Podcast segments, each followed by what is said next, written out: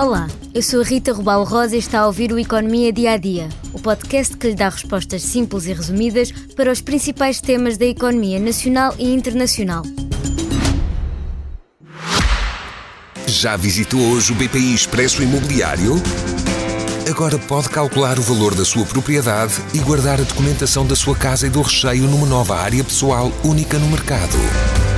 E ainda ficar a saber quanto pode pagar por uma casa localizá-la com uma pesquisa por polígonos e conhecer as soluções de crédito habitação BPI. BPI Expresso Imobiliário.pt Quem compra e quem vende na mesma página. Depois da subida em agosto, que quebrou uma série de nove meses sempre a descer, a inflação em Portugal recuou em setembro, ainda que muito ligeiramente. No entanto, continua com um valor acima de julho. Segundo os dados do Instituto Nacional de Estatística, a taxa de inflação em Portugal em setembro fixou-se nos 3,6%. Em agosto estava nos 3,7% e em julho estava bastante abaixo, nos 3,1%. Mesmo com a ligeira descida, continuaram a ser os preços dos combustíveis a pressionar a inflação este mês. Mas nem tudo são más notícias. A subida dos preços dos produtos alimentares não transformados continua a abrandar, baixando para 6% em setembro. Além disso, o indicador de inflação subjacente recuou para 4,1%. Este indicador exclui os produtos alimentares não transformados e energéticos que têm preços mais voláteis.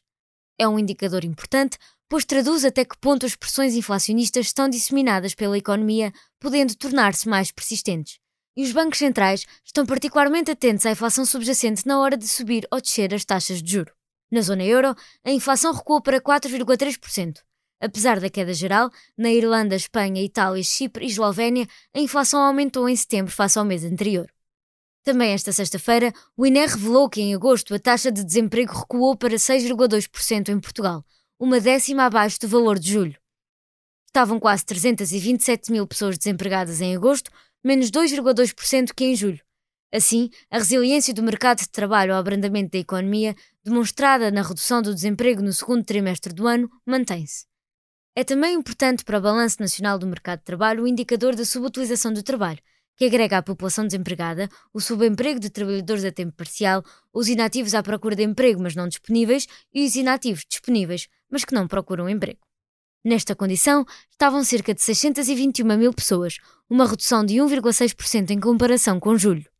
Por hoje é tudo no Economia Dia a Dia, mas antes da despedida, convido a ouvir o mais recente episódio do Eixo do Mal, que nos traz temas do clima e das eleições na Madeira.